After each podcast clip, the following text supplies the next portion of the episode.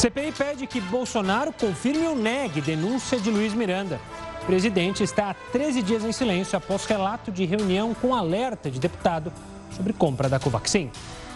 Planos de saúde terão de reduzir preço das mensalidades em 8,19%. E ainda, Tóquio anuncia estado de emergência e não terá público nas Olimpíadas.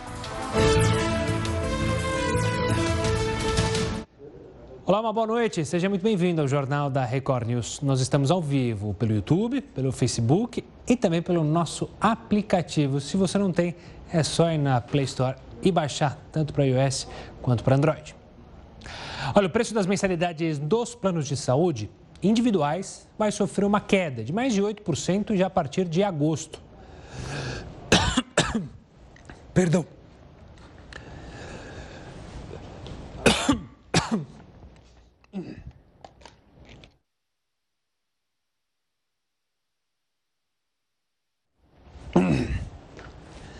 É a primeira vez na história. Vamos para um rápido intervalo e a gente volta em instantes.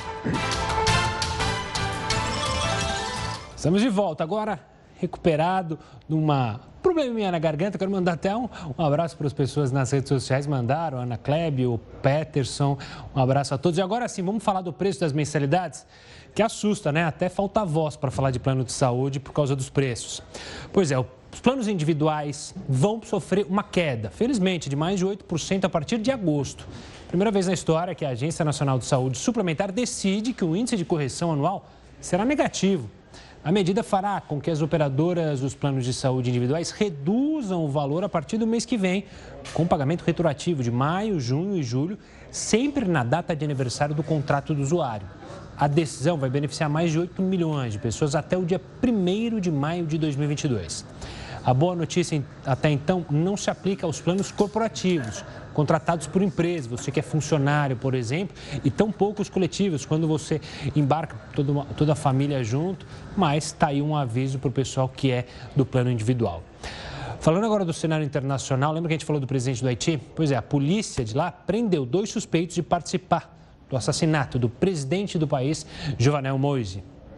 Os homens foram presos em Porto Príncipe, capital do país. Dois detidos têm nacionalidade americana.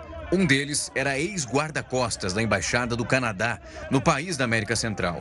O grupo estava cercado pela polícia e o exército desde quarta-feira. Numa intensa troca de tiros, antecedeu a captura dos homens e deixou quatro suspeitos mortos. Segundo as autoridades locais, o ataque ao presidente foi realizado por um grupo altamente armado e com treinamento rigoroso. Os membros da quadrilha falavam inglês e espanhol. Mesmo com a captura, o clima ainda continua instável na região. A República Dominicana ordenou o fechamento da fronteira com o Haiti e reforçou a segurança com tropas militares. Olha que dado curioso: alguns países estão tentando é, diminuir a jornada e reduzir apenas para quatro dias por semana. Pois é, na Islândia, esse exemplo tem sido muito positivo. Os profissionais conseguiram melhorar a produtividade após a medida. Para entender se isso poderia funcionar, por exemplo, aqui no Brasil, a gente conversa agora com o advogado Ricardo Souza Calcini, que é professor da pós-graduação da FMU e especialista nas relações trabalhistas e sindicais. Boa noite, Ricardo. Obrigado pela participação aqui conosco.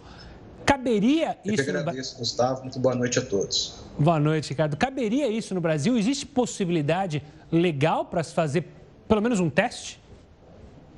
Sem dúvida. A Islândia, como bem você comentou, já fez esse teste praticamente nos últimos cinco anos, desde 2015 que eles vêm adaptando realmente essa possibilidade da redução da jornada, encerraram agora nos últimos dois anos, em 2019, e começaram a implementar agora via negociação coletiva essa redução e já chegamos a um patamar aí muito animador de 86% aí dessa mão de obra já com essa redução aí para quatro dias.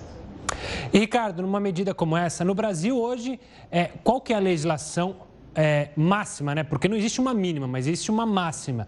E como que uma empresa poderia realizar algo disso? Mas é bom lembrar que na Islândia não há diminuição do salário, a jornada é reduzida, mas com o mesmo salário é, que ele recebia trabalhando pelas horas que eram acordadas antes, né?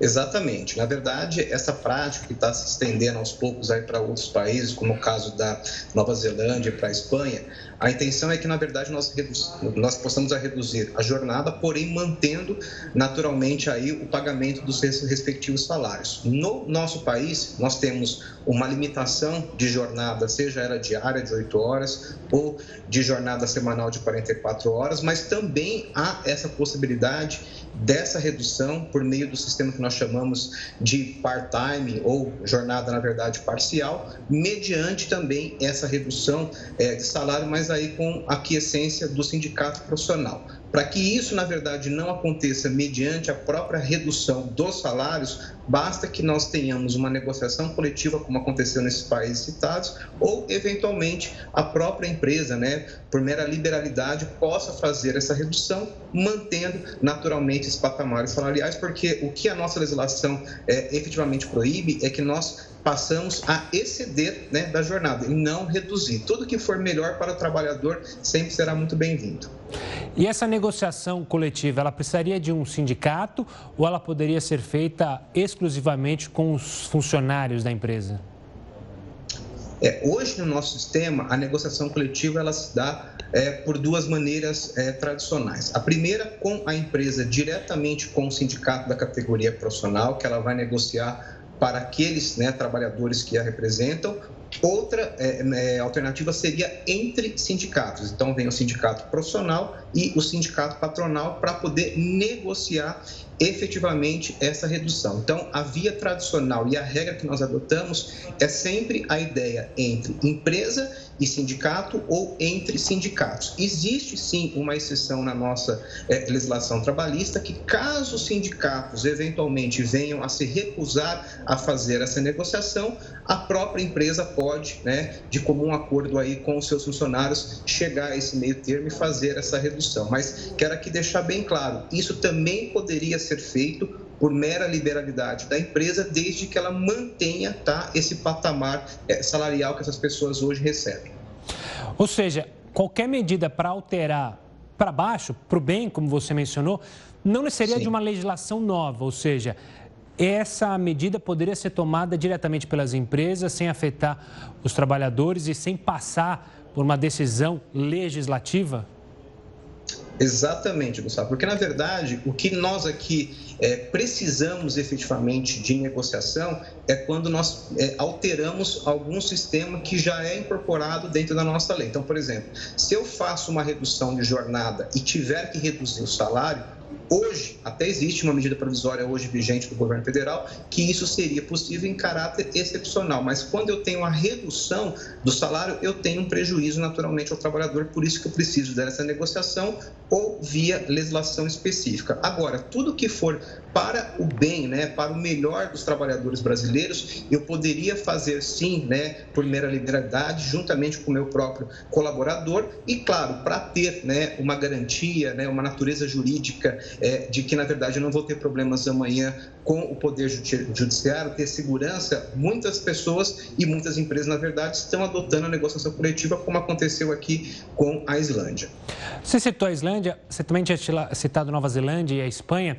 É, o que, que aconteceu Isso. nesses países que acabou justamente desencadeando e quais foram os resultados é, desses testes que começaram, mas que começaram a se espalhar pelo mundo?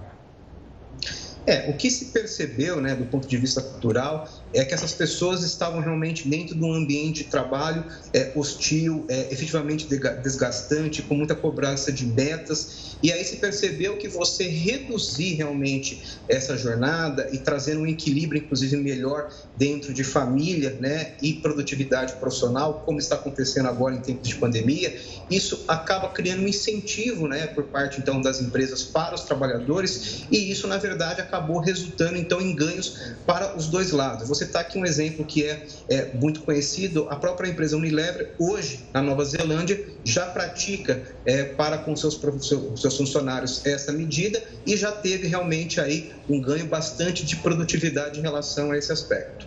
Ricardo, obrigado pela participação para falar sobre um tema que, claro, chama a atenção e quem sabe a gente não veja logo aqui no nosso país. Um forte abraço e até uma próxima. Olha, o estado de São Paulo está investigando 84 denúncias de fura-fila da vacinação. Pois é, em 40 cidades do estado. De acordo com o Ministério Público, as investigações analisam dois tipos de infração: quem já está imunizado, só que procura uma terceira dose, ou então quem apresenta documento falso para receber antecipadamente o imunizante. Foi estipulada uma multa para quem cometer qualquer uma dessas infrações. Os valores variam de R$ 1.500 a 100 mil reais.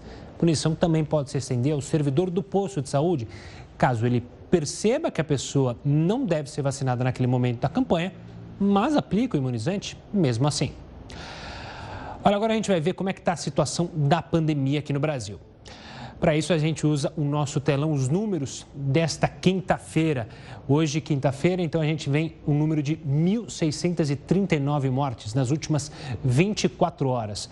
Agora sim, os dados completos são 18.962.762 casos desde o início da pandemia. Com essas 1.600 mortes já anunciadas, é, são 530 mil brasileiros, 530.179 brasileiros que infelizmente perderam a vida se tem um lado positivo é que a nossa média móvel está caindo. E isso é ótimo, isso indica pelo menos uma momentânea segurança ali dos números. Mas claro que a gente precisa que esses números baixem e baixem muito para, enfim, a gente ter uma situação mais tranquila para poder fazer as nossas atividades que a gente fazia sem máscara e podendo, claro, ter aproximação pessoal, o toque. E olha, o ministro, Ministério da Saúde divulgou um novo protocolo de vacinação contra a Covid-19 para gestantes. Vamos a Brasília falar com o repórter Clébio Cavanhola, que tem mais informações. Boa noite, Clébio. Olá, Gustavo. Boa noite a você e a todos. Olha, a partir de agora, as mulheres grávidas só devem ser vacinadas com imunizantes da Pfizer ou Coronavac. Mas quem já recebeu a primeira dose da AstraZeneca deve tomar a segunda da mesma vacina, incluindo as mulheres que deram à luz nos últimos 45 dias.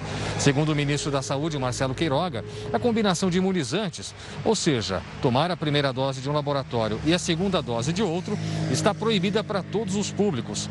Também hoje a Câmara aprovou a inclusão de gestantes e lactantes lactantes nos grupos prioritários de vacinação. Esse projeto inclui ainda crianças e adolescentes com deficiência permanente ou comorbidades e adolescentes privados de liberdade. Essa proposta ainda vai para a sanção do presidente Jair Bolsonaro antes de virar lei. Eu volto com você, Gustavo. Valeu, Clébio. E olha, a Federação Brasileira de Apoio à Saúde da Mama faz um alerta que as mulheres não façam exames de mamografia imediatamente após terem tomado a vacina contra a Covid-19 é que, de acordo com a federação, é necessário realizar os exames de rotina para rastrear o câncer de mama, mas caso a pessoa tenha se vacinado recentemente, é preciso esperar de duas a quatro semanas. Houve um aumento da presença de ínguas nas axilas das pacientes que podem surgir naturalmente após a vacinação. Isso não significa nenhum tipo de problema que precisa ser investigado. Isso hum, investigado mais profundamente. É apenas algo corriqueiro, então fica o alerta aí da federação. Agora a gente vai falar da cidade de Santa Bárbara do Oeste, que fica no interior aqui de São Paulo. Vai receber um prêmio por ser o município mais seguro. Pois é, o levantamento foi feito pelo Instituto Sou da Paz. Mostra que a cidade tem o menor índice de exposição aos crimes violentos. Com uma população de aproximadamente 195 mil habitantes, Santa Bárbara do Oeste tem usado tecnologia de monitoramento para garantir a segurança da população e assim evitar danos e vandalismo ao patrimônio público. A Prefeitura da cidade instalou 22 totens com câmeras e botões para acionar a Guarda Municipal em casos de emergência. Os equipamentos estão localizados em locais de grande fluxo, como as principais praças e parques da cidade. E em carta ao presidente Bolsonaro, a CPI da pandemia cobrou explicações sobre uma possível irregularidade na compra da vacina Covaxin. A cúpula da CPI enviou uma carta ao presidente Jair Bolsonaro hoje à tarde. Os senadores pedem com urgência que o presidente desminta ou confirme as declarações feitas pelo deputado federal Luiz Miranda. O deputado afirmou à CPI que o líder do governo na Câmara, Ricardo Barros, participava de um esquema de corrupção dentro do Ministério da Saúde envolvendo a compra da vacina Covaxin e que Bolsonaro tinha conhecimento. Os senadores dizem que a cúpula da CPI tomou essa iniciativa porque, desde a declaração de Miranda há 13 dias, o presidente não emite nenhuma manifestação afastando as acusações. E terminam. Rogamos Vossa Excelência que se posicione de maneira clara, cristalina, republicana e institucional. Na tribuna da Câmara, o deputado Ricardo Barros se defendeu e disse que está tentando ir à CPI se explicar. O deputado Luiz Miranda é, não tenho nenhuma questão com ele, ele fez o que achou que deveria e eu estou procurando a oportunidade de ir à CPI para esclarecer os fatos que envolvem o meu nome. Hoje, a CPI ouviu a ex-coordenadora do Programa Nacional de Imunizações, Franciele Fantinato. Ela chegou como investigada e saiu como testemunha, porque no curso do depoimento comprovou aos senadores não ter participação das decisões do Ministério da Saúde apuradas pela comissão. Com isso, as quebras de sigilo dela também foram anuladas. A CPI agora quer reconvocar o ex-secretário executivo do Ministério, Elcio Franco. Franciele disse que Elcio Franco mandou tirar os presos do Plano Nacional de Imunização. É, quem pediu para tirar o grupo de população privada e liberdade foi o Coronel Elcio. Perfeitamente. Coronel Elcio. E eu me neguei a retirar. E o presidente Jair Bolsonaro disse que não vai responder à carta da CPI. Por falar em presidente, presidentes de países do Mercosul se reuniram depois da decisão do Uruguai para negociar acordos comerciais fora do grupo. Vamos falar com o Heródoto para ele explicar se a decisão é apoiada aqui pelo Brasil. Uma boa noite, Heródoto. Olá, Gustavo. Olha, essa decisão do Uruguai é a maior cacetada na moleira que o Mercosul já teve desde a sua criação, aproximadamente 30 anos atrás. Você tem uma ideia? Há 30 anos, se depositava uma esperança enorme nesse Alberto de Mercosul. Mais do que placa de carro, essa história de poder viajar sem passaporte, só mostrando a carteira de identidade para lá e para cá, vale para todo mundo. Mais do que isso. O Mercosul, ele propunha ser um mercado livre aqui no, no sul do continente. E de uma importância muito grande. E mais, eles tomaram como exemplo a União Europeia. O Uruguai sempre foi objeto de, de, de confusão fez parte do Brasil, o nome de província Cisplatina. Fez parte da Argentina, os argentinos queriam ficar com os dois lados do Rio da Prata. Fez parte do Paraguai, quando o Paraguai, o grande Paraguai, queria uma saída para o mar, ele queria anexar o Uruguai. Então o Uruguai sempre teve ali é, entre os países. E depois ele acabou se consolidando como um país independente e respeitável, como a gente respeita hoje. Mas veja o seguinte: é, você vai dizer, bom, então se teve todas essas confusões no passado, talvez isso não ajude hoje. Bobagem, bobagem. A Europa teve Primeira Guerra Mundial, Segunda Guerra Mundial, e hoje está todo mundo junto lá. Qual é a diferença? A diferença é o seguinte: a Europa, eles não misturam questões políticas com as questões institucionais. Aqui, o Mercosul vem, vem, vem se misturando com as questões políticas ora de um lado, ora do outro lado. E por esse motivo, então, a situação foi ficando cada vez mais tensa. Para você ter uma ideia, houve uma época, Gustavo, foi no governo do, do Fernando Henrique, chegou a se pensar numa moeda única no, no, no Mercosul. Então, uma moeda única na Europa, que é o euro. Nós íamos ter uma moeda única aqui no Mercosul. Até isso, olha que, que bacana, esse é um negócio legal, que nunca foi para frente.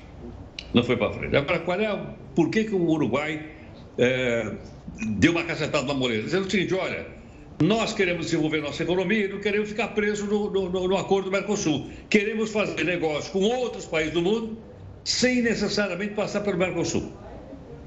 Foi isso que o Uruguai eh, eh, anunciou. Tem o apoio do Brasil? Não, tem. Porque o Brasil também deseja fazer a mesma coisa. Não sei se vai fazer. Se fizer, logicamente, os dias do Mercosul vão estar realmente muito complicados, mas bastante complicados mesmo, porque aí o Brasil, o Uruguai, vão procurar fazer negociações com outros países do mundo, comércio, sem necessariamente passar pelo Mercosul, que, segundo eles, é uma amarra para o desenvolvimento comercial, principalmente quando alguns deles passam por séria crise econômica, como é o caso da Argentina, e ela não quer esse comércio porque ela acha que vai prejudicar a indústria nacional. Vamos ver a, a próxima cena desse capítulo, uh, Gustavo, que vai ser então acompanhado de um bandoneon tocando La Compartita. Boa, Herói, daqui a pouco a gente volta a se falar aqui no Jornal da Record News. E olha, os trabalhadores do resgate no prédio que desabou lá em Miami, nos Estados Unidos, fizeram um minuto de silêncio em homenagem às vítimas do desabamento. Na volta, a gente mostra esse momento que foi emocionante. Continue conosco.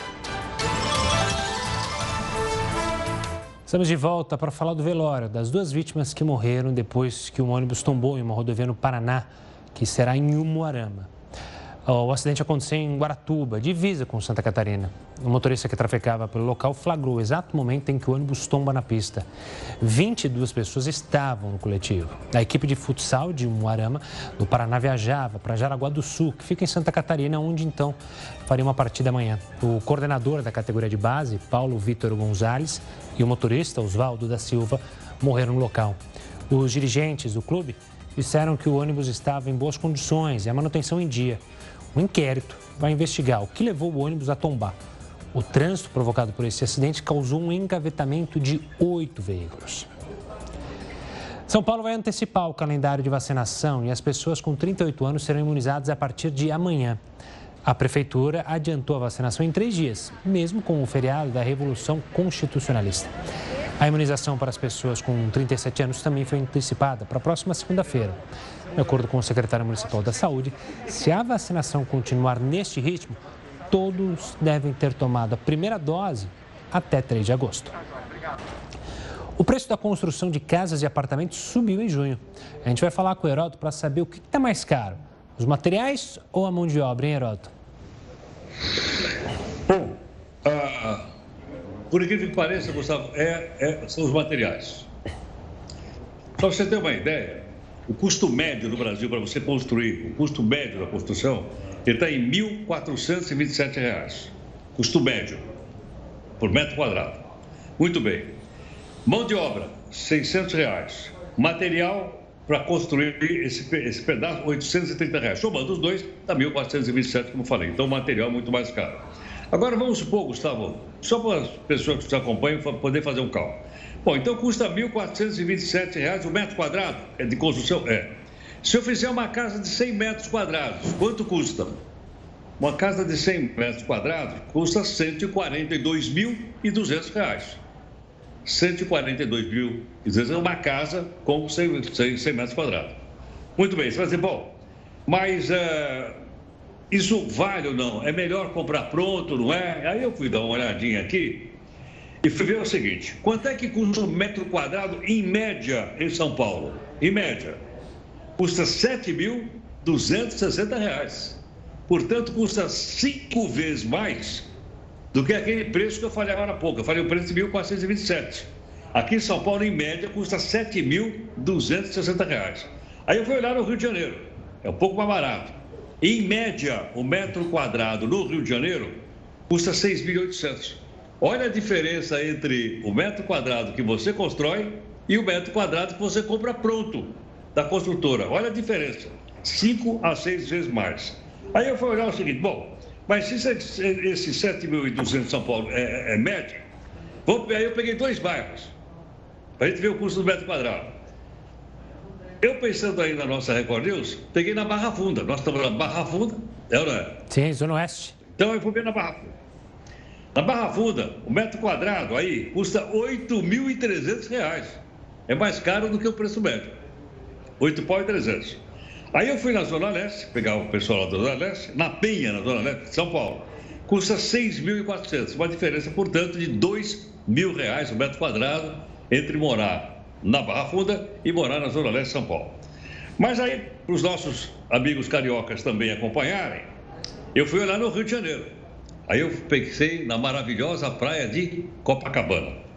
Quanto é que custa o metro quadrado lá? Custa R$ 11.500 o metro quadrado. Pesado. Olha só, eu falei que a construção é 1.420. Lá custa R$ 11.500 o metro quadrado de Copacabana. Aí vocês vão, mas vamos fazer então, bairro Chico, Copacabana. Agora vamos pegar uma região mais distante, uma periferia.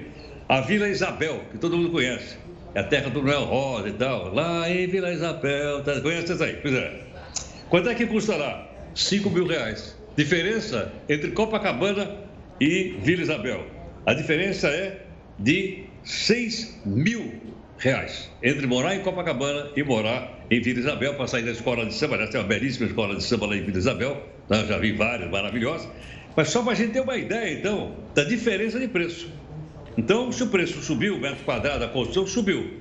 Mas entre 1.427 e 8 mil na Barra Funda ou 11.500 em Copacabana, olha, vai uma distância muito grande. Então, pessoal, às vezes, vai, acho que melhor construir do que comprar pronto. Em todo caso, é uma decisão e cada um toma de acordo com a sua conta bancária. Boa, Gabi. Daqui a pouco a gente volta para se falar aqui no Jornal da Record News.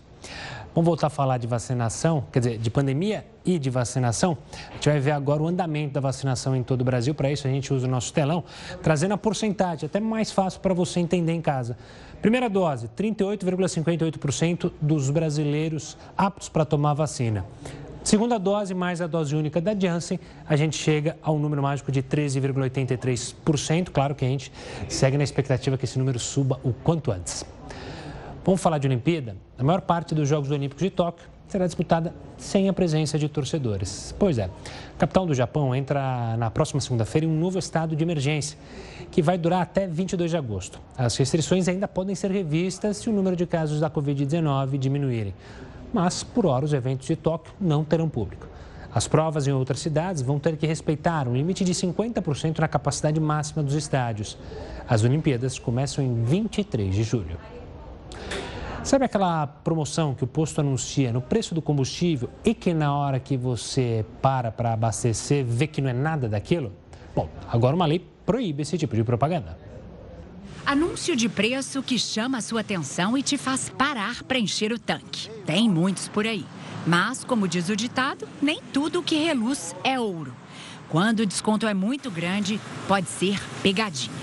Só que muitos consumidores só descobrem mesmo na hora de pagar a conta. Vi uma promoção muito boa, realmente muito boa, assim, boa em termo, né? Porque por tá tão cara, aí eu falei, tá diferente do outro posto. Muita diferença, eu vou parar para abastecer. E quando eu cheguei lá, não era nada daquilo. Esse valor que estava lá, ela, ela era só nos feriados e aos domingos. O Marcelo tem uma empresa de transporte escolar. Para evitar surpresas, ele sempre abastece a frota num posto de confiança. Mas, por pouco, não caiu num truque. Eu vi no posto um destaque grande para gasolina e na hora que eu cheguei, que eu ia fazer o abastecer o carro, eu, o frentista me avisou que era no dinheiro. Anúncio de promoção em letras garrafais e as condições para o motorista conseguir o desconto num tamanho bem menor, difícil de enxergar, principalmente quando o carro está em movimento. Esse é um tipo de prática comum nos postos do Rio de Janeiro, só que agora está proibido. Quem desrespeitar as novas regras pode ter de pagar uma multa de dois mil reais. É o que determina uma nova lei sancionada nesta semana pelo prefeito do Rio. Entre as novas regras está que proíbe os postos de fixarem anúncios dos valores promocionais em letras maiores do que o aviso do preço real sem o desconto. Além disso, as condições para o motorista obter o desconto, só à noite ou de madrugada, por exemplo, devem ser anunciadas num tamanho que seja, pelo menos, a metade do tamanho dos valores anunciados. O advogado especialista em direito do consumidor, Renato Porto, explica que a lei vai de encontro ao Código de Defesa do Consumidor. Porque, na verdade, os fornecedores eles acabam se especializando em criar relações que não são transparentes. Se eu tenho um preço real e eu tenho um preço promocional, eu não posso ter uma letra maior para o preço promocional e uma letra menor para o preço real. Diante do reajuste que vai pesar ainda mais no bolso de motoristas já afetados pela crise, o advogado dá uma orientação que pode proteger o consumidor se a lei da divulgação de preços não estiver sendo cumprida. Eu recomendo que entre em contato com o PROCON e se ficar evidenciado que teve essa falha, sofrerá essa sanção de dois mil reais. Nossa, eu lembro quando eu circulava muito de madrugada, trabalhava na madrugada, e que tinha posto que colocava lá valor promocional, e bem pequenininho, colocava entre meia-noite e seis da manhã. Muita gente não via, ia lá às sete da manhã e acabava pagando muito mais caro. Olha, mudando de assunto, um estudo publicado na revista Nature hoje mostra que a variante Delta do coronavírus pode ser mais resistente às vacinas e anticorpos. Sobre esse assunto, eu converso agora com o infectologista Daniel Junger. Boa noite, Daniel. Obrigado pela participação aqui conosco. Esse estudo revela essa preocupação, que não é nova com a variante Delta, mas tem é, assustado muitos países e começa-se a discutir, inclusive aqui no Brasil, uma antecipação da segunda dose das vacinas, especialmente da Oxford e da, da Pfizer, que justamente aqui no Brasil tem um período maior, né? Três meses quase. Essa é uma tentativa para ajudar a não disseminar esse vírus que ele se parece, essa variante parece ser mais contagiosa? É isso, Daniel? Obrigado pela participação. Boa noite, eu que agradeço pelo espaço. Bom, realmente é, é, um vírus que tem como característica principal um poder maior de infectar pessoas. Então, isso faz com que a gente foque na dinâmica de se proteger. Como é uma variante, né, algumas características mudam um pouco. Há realmente uma preocupação dessas vacinas manterem sua eficácia em frente às variantes. Um vírus que infecta mais vai deixar mais pessoas doentes, mais pessoas infectadas, vai se replicar mais e novas variantes podem surgir a partir dele. Então essas resistências às vacinas, elas podem aumentar. Por isso que vale a pena a gente antecipar as doses e fechar o ciclo de duas vacinas, que é mais eficaz do que uma dose só contra esse vírus. E Daniel, falando ainda sobre as vacinas e essa variante, é, já há estudos que comprovam a eficácia, a eficácia diminui, não diminui. A gente pode se sentir seguro com as vacinas que estão disponíveis hoje ou vai ser necessário uma adaptação das vacinas para essa variante? Em princípio, esse vírus tem respondido bem às vacinas que estão disponíveis. Né? Então, uh, o maior problema dele realmente é a alta taxa de infectividade. Mas em relação à eficácia das vacinas, pelo menos a maior parte dos dados que nós temos mostram que as vacinas elas funcionam contra esse vírus. E olha, a gente fala de variante, agora já surge mais uma variante, se fala numa variante é, que foi encontrada no Peru. É, preocupa também pelas informações que já chegam sobre essa variante. É, a gente tem que ficar atento a ela. São novas variantes que vão surgir ainda, doutor? Sim, as variantes elas surgem naturalmente, né? Então, se a gente tiver, se a gente der tempo para o vírus e ele, e ele tiver uma quantidade de, de, de réplicas, vamos dizer assim, né? Se ele gerar novos vírus, né? Em quantidade suficiente para que a gente tenha uma alteração aleatória num deles, a gente vai ter novas variantes naturalmente. Por isso que é importante correr com as vacinas para que a gente freie essa circulação de vírus. As variantes do Peru são importantes, sim, né? E Cada variante ela pode seguir uma linhagem. Então, quando a gente tem um vírus que tem por característica ser mais né, infeccioso, que tem a capacidade de infectar maior, pode ser que ele gere variantes que é, é, aumentem essa capacidade. Pode ser que ele gere variantes que aumentem uma outra capacidade de causar determinado sintoma a partir daquela linhagem de onde ele veio. Então, é importante sim a gente prestar atenção e isso serve para reforçar não só as estratégias né, de saúde pública em vacinar a população, mas também a responsabilidade individual de cada um de nós de, mesmo vacinados, nos protegermos, usarmos máscara e mantermos o isolamento social, o distanciamento. Doutor Daniel, obrigado pela participação aqui e mais uma vez pelo alerta, claro, para as pessoas manterem o distanciamento social, manterem o uso da máscara, afinal a gente ainda está numa pandemia. Obrigado e até uma próxima, doutor. Olha, vamos falar da Polícia Federal que vai implantar um novo sistema de biometria que permite a identificação de pessoas por meio de coleta, armazenamento e cruzamento de dados da impressão digital e também do reconhecimento facial. O sistema vai promover a unificação de informações das secretarias de segurança pública do país e também vai permitir que todos os policiais estaduais consigam acessar uma única base nacional. A corporação espera armazenar os dados de mais de 50 milhões de pessoas, isso em dois anos e subiu para 60 o número de mortos no desabamento do prédio em Miami, na Flórida. Um momento muito triste e emocionante. Os trabalhadores do resgate fizeram um minuto de silêncio em homenagem às vítimas da tragédia. Em um memorial, foi pendurado um banner dizendo: Resgate do desabamento em Miami lamenta com você. Ao menos 80 pessoas ainda seguem desaparecidas e podem estar sob os escombros depois de duas semanas de buscas. As autoridades reconheceram que era impossível encontrar sobreviventes e que os esforços agora eram de uma recuperação dos corpos.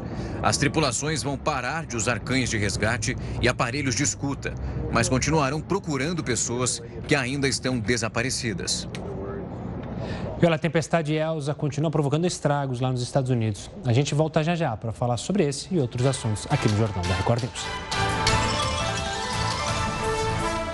Olha, você em casa que está sofrendo para pagar as contas, eu vou mostrar agora uma imagem que vai te deixar um pouquinho triste, assumo. É que é o exclusivo clube dos bilionários, com fortuna superior a 100 bilhões de dólares. e tem um novo membro lá nesse clube. O nome dele é Steve Ballmer, ex-CEO da Microsoft. Vamos ver quem são os outros recados? O Steve Ballmer também é dono de time de basquete lá na NBA, o Los Angeles Clippers. Olha o grupo dos bilionários aí. Olha o tanto de dinheiro que tem aí. Jeff Bezos, ex-CEO da Amazon, muito conhecido, mais de 212 bilhões é a fortuninha dele. Elon Musk, também muito polêmico, CEO da Tesla Motors, dá entrevistas sempre muito divertidas, né? Participou de um podcast, enfim, 177 milhões. Aí tem o Bernard Arnold, diretor executivo da LVMH, mais de 169 bilhões de dólares. Imagina isso em real, para você ter uma noção. Vamos para outra tela. Bill Gates, fundador da Microsoft, também muito conhecido, sempre figura, é, desde quando a Microsoft se tornou essa gigante, ele sempre figura nessa lista. Mark Zuckerberg, dono do Facebook, 130 bilhões. Sergey Brin, cofundador do Google, ou seja, só gente pequenininha aí, né? Só gigante. E aí, para fechar a tela, é, a gente pode ir para outra tela aí. O Larry Page, cofundador do Google, assim como o Sergey. Warren Buffett, fundador da Berkshire Hathaway e que é um grande é, investidor e sempre fez fortuna no, nos negócios com investimento, mais de 100 bilhões de reais. Então, um novo integrante, Steve Ballmer, que é um senhor muito simpático. Ele, para quem gosta de NBA, como é o meu caso, ele sempre está lá nos jogos do Los Angeles Clippers, sempre fazendo é, situações muito divertidas, torcendo pelo clube. É mais um aí. Enquanto isso, a gente fica do lado de cá ainda contando o dinheirinho para pagar a conta. Bom, vamos falar dos trabalhos noturnos que podem aumentar as chances de mulheres, veja só, terem endometriose. O estudo foi divulgado no Congresso Europeu de Endocrinologia. 27 pacientes que trabalham à noite foram diagnosticadas com essa doença que afeta os ovários e deixa a menstruação irregular. A avaliação desse grupo contou com a observação de alguns genes responsáveis pelo ciclo biológico, ou seja, que mostram como o organismo responde às variações de luz e temperatura entre o dia e a noite. A partir dessa análise, os médicos perceberam então uma redução da capacidade desses genes nas mulheres. Agora, os cientistas querem entender mais a fundo como essas, digamos assim, trocas de horários podem prejudicar as pessoas, principalmente mulheres com endometriose. Eu assumo que eu sofri muito, trabalhei muitos anos na madrugada, apesar de achar que estava ótimo, mas ganhei peso, era horrível o final de semana, mas agora não estou na madrugada, mas quem trabalha na madrugada sabe o sofrimento que é. Vamos falar de um assunto que está movimentando as redes sociais? Final da Copa América, Brasil versus Argentina. Será lá no Maracanã.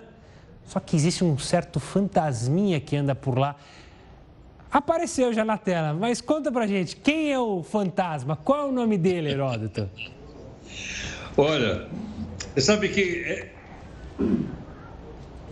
E o fantasma apareceu aqui na rede social. Não quer deixar o, Heródoto falar o nome do fantasma? Vamos ver se a gente recupera ele, porque não deixaremos o fantasminha atrapalhar é. a nossa informação. Ah, Heródoto, agora sim. Você vê, o fantasminha está atrapalhando o Maracanã e também não quer deixar você falar. Tudo bem, mas eu queria lembrar o seguinte: eu queria lembrar que é, nós outros e los hermanos vamos jogar no sábado. E lá tem dois milionários, né? Você falou agora há pouquinho aí dos bilionários, mas lá tem dois bilionários que vão jogar sábado. Pelo lado da Argentina, Messi, e pelo lado do Brasil, o Neymar. Então, é, eu vi você dando aí a relação dos bilionários. Eu conheci pessoalmente o Steve Ballmer. Olha só. Quando eu, é, quando eu entrevistei esse cidadão no Roda Viva. Se eu soubesse que era ele, eu tinha pedido uma graninha emprestada, mas não sabia naquela época, né? Vou fazer o quê, né? Pedir um troco, né? um troco. Agora, olha, está chegando então no final, aliás, é a grande final latino-americana, sem dúvida alguma, do Brasil de um lado e da Argentina do outro lado. Mas sabe de uma coisa, uh, Gustavo? Nós uh, temos uma grande rivalidade futebolística com a Argentina, logicamente, todo mundo sabe. Mas sabe que no caso da Copa América, a Argentina leva uma boa vantagem sobre nós. A Argentina já ganhou 14 títulos e o Brasil 9. Portanto, a Argentina tem um saldo de 5 títulos da Copa América, mais do que o Brasil. Saíram bem melhor do que o Brasil em outras, em outras competições. Estão numa situação melhor. Mas sabe o que, que chama atenção também? Chama atenção sim, vamos jogar naquele estádio que a gente está mostrando aí, maravilhoso, o Maracanã. Aliás, uma das coisas inacreditáveis no nosso país que é o seguinte: eu acho que esse é o único estádio do mundo que foi construído duas vezes. A primeira vez para a Copa de 1950 E agora a segunda vez para a Copa do Mundo agora de 2014. E depois, depois passou... teve a Olimpíada lá também. E depois passou por reforma para fazer a Olimpíada também. É bom lembrar. Exatamente, exatamente. Quer dizer que então é o seguinte, a gente derruba e constrói outro com o mesmo nome, Maracanã. Muito bem. Quanto é que custou essa brincadeira agora, na, na da, da reconstrução dele? Ele custou quase 2 bilhões de reais. 2 bi. Quantos hospitais será que a gente teria construído com. Bom, mas não, peraí, vamos fazer essa vamos falar de futebol. Ficar falando agora de hospital, pô, não é? Pois é. Mas eu acho que daria um bom conjunto de hospitais, 2 bilhões. Outra coisa importante é o seguinte: houve uma roubalheira inacreditável lá. Uma roubalheira gigantesca. Envolvendo um cidadão, não sei se você já ouviu falar dele, o tal de Sérgio, uh, governador do Rio, Sérgio, o que é o nome do homem? Cabralzinho? Que todos conhecem. É. é pois é. Nossa, tá querido Cabral. Mais de 200... Pois é. Já perdi a conta de envolvido... quantos anos ele está condenado. Mais de 200. E outra coisa, envolveu quem? A construtora mais querida na América Latina.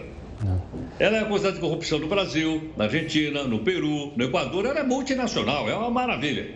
Pois é, é a Odebrecht. E, aliás, o estádio hoje, ele é, ele é administrado pela Odebrecht. E, por esse motivo, acabou aquela mamata de jogar lá sem pagar nada. Aí eu fui ver quanto é que custa o aluguel do estádio. Se você quiser levar o pessoal da Record News aí para fazer aquele jogo casados e solteiros... Festa de fim de ano, Olha né? só, o aluguel custa 834 mil reais. Fica pesado para mim. É moda não? Tá um pouco pesado. Mas, meu Deus, é, uma, é pesado. Não, mas não é o mais caro do Brasil, não. Não é o mais caro. É. O mais caro é o Mané Garrincha, lá em Brasília. Ah, tá explicado. Aonde né? ali tem aquele time. Deputados versus senadores jogam lá. Supremo versus uh, Comando do Exército jogam lá naquele estado. Lá, para você ter uma ideia, deixa eu ver o preço aqui. Eu vi o preço lá. Ah, está aqui. No Mané Garrincha custa 960 mil reais o aluguel por uma partidinha de futebol. É melhor a gente alugar uma quadrinha dessa daí de futebol society, que é muito mais barato. Oh. 960 mil reais por, por jogo, pra você ter uma ideia. Outra coisa, no sábado não vai ter público. Eles estão pressionando lá a, a Prefeitura do Rio de Janeiro para ver se pelo menos dá para colocar umas 10 mil pessoas lá no estádio Mário Filho, também conhecido como Maracanã. E a Prefeitura está naquela história de vai ou não vai. Parece que não teremos público no jogo do próximo sábado. Em todo caso, eh, o pessoal vai lá, eu acho que, aliás, uma coisa curiosa, tem um museu de futebol lá. Eu acho legal, aqui também tem em São Paulo, aqui no Pacaembu tem um museu de futebol também. Mas eles poderiam fazer ao lado do museu de futebol lá, o museu da corrupção. Não. Aí botava o símbolo da Odebrecht, a foto dos caras do Tribunal de Contas do Estado que estavam envolvidos nas obras, do governador que pegou 200 anos. É, é? é verdade que seria um show dos horrores. Mas, pô, mas seria mais uma atração para você cobrar uma entrada do pessoal lá para ver lá tudo mais. E olha, a roubalheira foi de tal ordem, né, de tal ordem, que eu falei para você Fantasma. Fantasma a gente já mostrou o símbolo dele aí. Você sabe que parece que tem uma placa nesse estádio aí. É? A primeira vez que ele foi construído, em 1950. Final da Copa do Mundo. Contra quem que nós jogamos? Acabamos de falar dele agora há pouco aqui. Jogamos com o Uruguai. Aí nós estávamos na bica para ganhar o campeonato mundial. Perdemos em 1950 para o Uruguai em, por 2 a 1. Um. E ficou conhecido com o nome em espanhol de Maracanaço. Nós saímos de lá arrastando, né? Caramba, bom. E a segunda maldição foi na Copa do Mundo organizada aqui no Brasil. Nós gastamos, fizemos um, verdadeiro rebanho de elefante branco espalhados pelo país. Esse, é um, esse daí é o segundo mais caro. E aí na final, contra quem nós jogamos? com os Boches. Boches é como os alemães eram chamados pelos brasileiros na Segunda Grande Guerra Mundial, os brasileiros que lutaram lá na Europa. E nós, então, perdemos, é verdade, com um placar um pouquinho mais elástico do que aquele que a gente perdeu com o Uruguai. Perdemos só de 7 a 1. Pois é, lá. Para a Alemanha. Aí virou um mineiraço, né? Porque foi lá no Mineirão, o Brasil nem chegou a jogar na Copa do Mundo, no Maracanã. É, foi uma, uma das maiores vergonhas. Direto lá, pois é. Pois é, exatamente. Então o pessoal está dizendo que tem aí uma. Como chama, tem uma. Tem uma maldição, melhor não jogar aí para não pegar. Agora o jogo vai ser aí, não vai ser lá no Mineirão, vai ser aí. E a gente vai ter então no sábado a decisão da Copa. Eu acho que vai ser um belíssimo jogo, realmente, porque os grandes jogadores da Argentina e do Brasil não disputam campeonatos locais. É. Não tem grana para bancar, é ou não é? É. Esse pessoal quer jogar nas Europa. e lá o pessoal, é, eles são mais do que jogadores, são astros, não é verdade ou não? É são verdade. personalidades. Então, Vamos é, ver. eu acho que vai ser uma oportunidade de a gente ver um belo jogo. Vamos torcer para ser um belo jogo, vamos ver quem vai vencer. Otto, a gente se encontra amanhã, sexta-feira, e aí cada um... Mas amanhã não é feriado? Não, feriado só em São Paulo. O jornal é para o Brasil inteiro, tem que trabalhar. Heroto, até amanhã, te espero. Forte abraço. Tchau, tchau. Vamos falar da tempestade Elsa, que continua provocando estragos nos Estados Unidos. Pelo menos uma pessoa morreu. A vítima estava dentro do carro, na Flórida, quando uma árvore caiu sobre o veículo. Algumas casas também foram destruídas. Na Geórgia, em um parque de uma base da Marinha, trailers viraram com os fortes ventos e 10 pessoas ficaram feridas. Elsa está no sudeste do país e deve subir pela costa leste até a região nordeste. Olha, quem compra pão todos os dias já percebeu que o preço não para de subir o produto está mais caro por causa da alta no valor do trigo.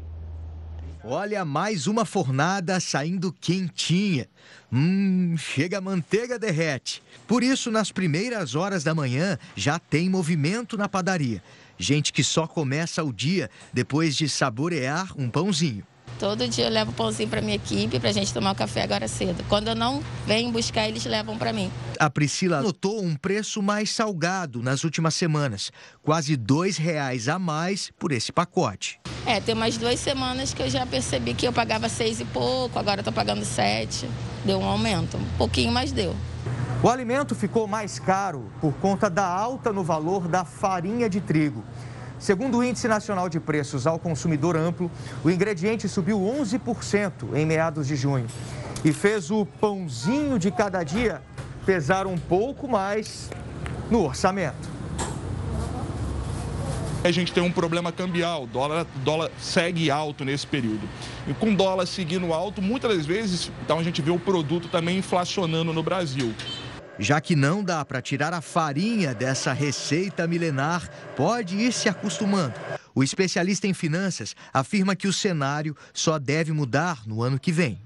Preço do pãozinho, infelizmente, vai subindo aí nos últimos meses e a gente vai ver ele consecutivamente aí estabilizando até dezembro.